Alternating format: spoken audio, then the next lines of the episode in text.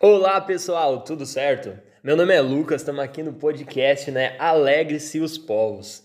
Uh, nesse dia, hoje, nós vamos conversar um pouco sobre um tema muito legal. E eu tô aqui com alguns convidados, né? Esses convidados seriam a Ana, a Hanna e o Maicon. Ah, oi. Digam oi aí, Hanna, Bom Maicon. dia, pessoal. Bom dia, gente, tudo bem? Olha aí, eu vou passar para a Hanna para ela conversar um pouco, para vocês descobrirem um pouco desse assunto e verem como é importante esse assunto.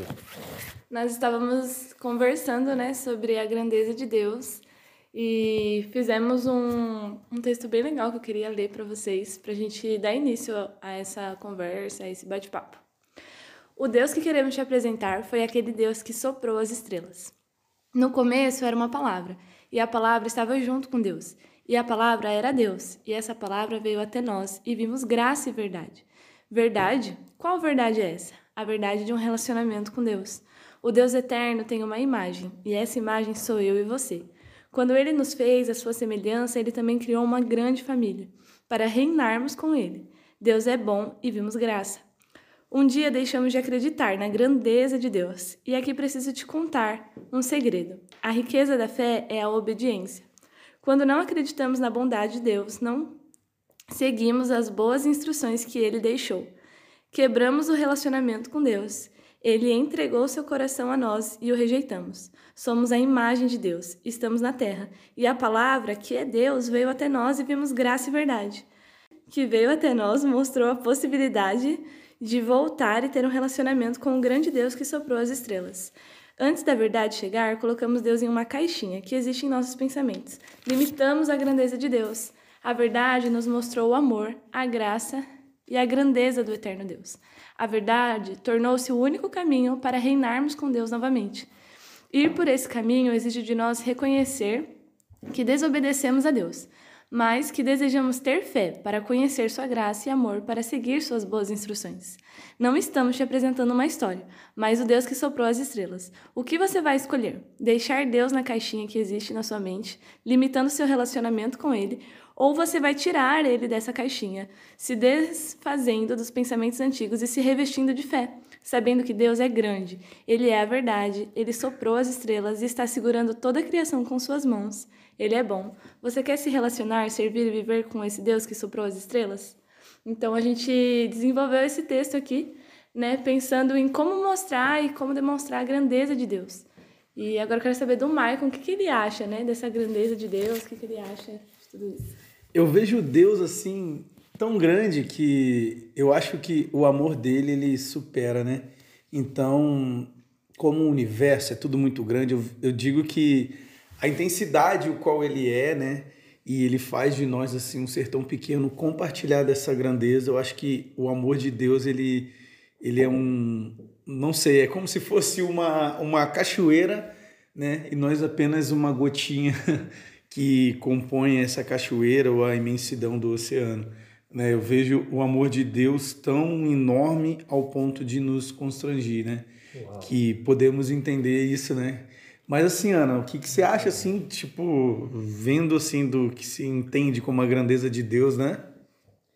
Olha, para mim a grandeza de Deus é algo que sempre, acho que todo dia quando eu paro para pensar, é algo que fico chocada, porque quanto mais eu fico refletindo na grandeza de Deus, quanto mais eu penso sobre isso, mais que eu vejo o quanto que eu sou pequena.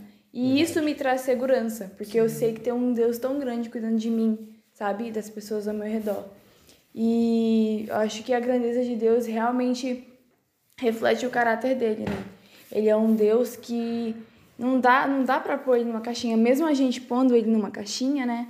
Não dá para fazer isso. Eu acho que quando a gente realmente pensa no que que ele realmente é, quão grande ele é, tira ele dessa caixinha, a gente consegue é, ter um relacionamento com ele que vai tão além das nossas expectativas, né? Sim. E realmente é o que ele traz pra gente, não o que a gente quer dele. Que eu acho que é bem melhor do que os nossos desejos e interesses. Muito obrigado, Ana. Sabe que uma coisa que é interessante é que nos dias atuais, uma das coisas que mais tem acontecido é isso que até foi falado nesse texto que foi formado e o que você falou, que muitas pessoas pegam um Deus muito grande e colocam dentro de uma caixinha, sabe? E diminuem o poder de Deus. E algo interessante é que se nós parar para perguntar para várias pessoas nas ruas ou no, no, dia a dia, dentro do metrô, trem, alguns lugares que a gente passa correndo, perguntar: você já parou para pensar o tamanho que é Deus?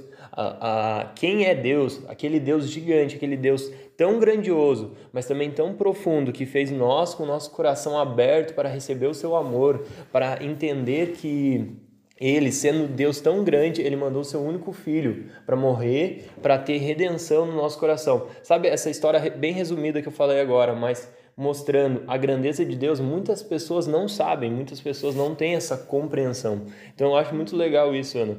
E também vendo assim, parando para perguntar para nós aqui, né? Eu digo para mim, mas para nós, para todos que, que vão ouvir esse podcast também.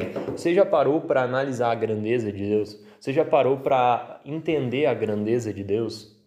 Eu acho que esse texto, né, que a gente escreveu, quando ele fala, né, o Deus que soprou as estrelas, eu acho que é uma comparação muito legal com a grandeza de Deus, né? Quando a gente vê que existem estrelas muito, muito, muito grandes, é, e aí a gente para para pensar que Deus ele soprou, então aquilo é muito pequenininho para ele, né? Então ele é maior do que qualquer estrela que existe, né? Eu acho que isso é uma comparação muito legal com a grandeza de Deus, assim, bem lúdica mesmo, para que a gente entenda na nossa mente, né? Legal. E para também transparecer para as próximas gerações. Algo que me lembra muito é que hoje eu tenho 24 anos, então um dia eu tive 16, um dia eu tive 12 anos. E nessa época eu não conseguia compreender muito bem a grandeza de Deus. Se eu tivesse compreendido quem era Deus, a grandeza de Deus, qual a diferença tinha feito na minha nessa época de adolescente para jovem, de jovem para adulto? Porque eu passei por vários lugares. A pergunta que fica é como a gente transferir essa grandeza, como a gente mostrar, na verdade, não é transferir, mas mostrar essa grandeza para os jovens, né? Mostrar essa grandeza para os adolescentes, sabe? O difícil também da gente é tomar é, posse de tudo isso, né? entender tudo isso. Por exemplo, eu sou muito pequeno, um Deus muito grande, tá, mas aonde eu entro nisso? Né? Aonde Deus eu consigo assim é, é, esticar essa grandeza. Mas assim, mesmo sendo pequeno, eu tenho um Deus grande que cabe em mim, que mora em mim, que compartilha comigo toda essa grandeza que ele criou. Né? Eu vejo que, assim, a ideia que a gente tem assim é de, de Deus se completa em nós, né? Eu acredito que ele fez tudo isso pensando em nós e mas peraí, eu sou um grão de areia, como é que um grão de areia vai participar de uma grandeza dessa, né? Eu vejo Deus assim mostrando para nós o quanto ele é grande e o quanto nós somos grandes nele, né? Eu vejo isso. Olha para mim, eu acho que realmente é Deus se mostrando em cada detalhe. E eu acho que, igual você falou, né, Michael? Nós somos seres tão pequenininhos. Como é que a gente vai participar disso? Como é que a gente vai é, ter alguma parte importante em toda essa história, né? Só que, assim, para mim, é, o jeito que Deus se mostra ser tão grande é quando é, a gente vai ver que Ele soprou as estrelas, que Ele criou esse mundo só com falar. E eu fico pensando assim, e eu fico tentando falar com Deus como fazer as coisas, né? Só que, assim, quando você for parar para pensar não dá certo isso. E ele tem tanta paciência com a gente, é admirável a paciência que ele tem. Se fosse eu. Mas, Já virava mas ele tem tanta paciência com a gente e eu acho isso muito lindo, muito lindo mesmo. Ah, legal mesmo. Algo, algo interessante agora que me lembrei para nós ir para finalizar esse podcast é que a gente só sabe se expressar algo, se esse algo é verdadeiro, sabendo se é falso ou não. Existe um livro chamado Deuses Falsos, e agora nós conversando eu me lembrei disso até.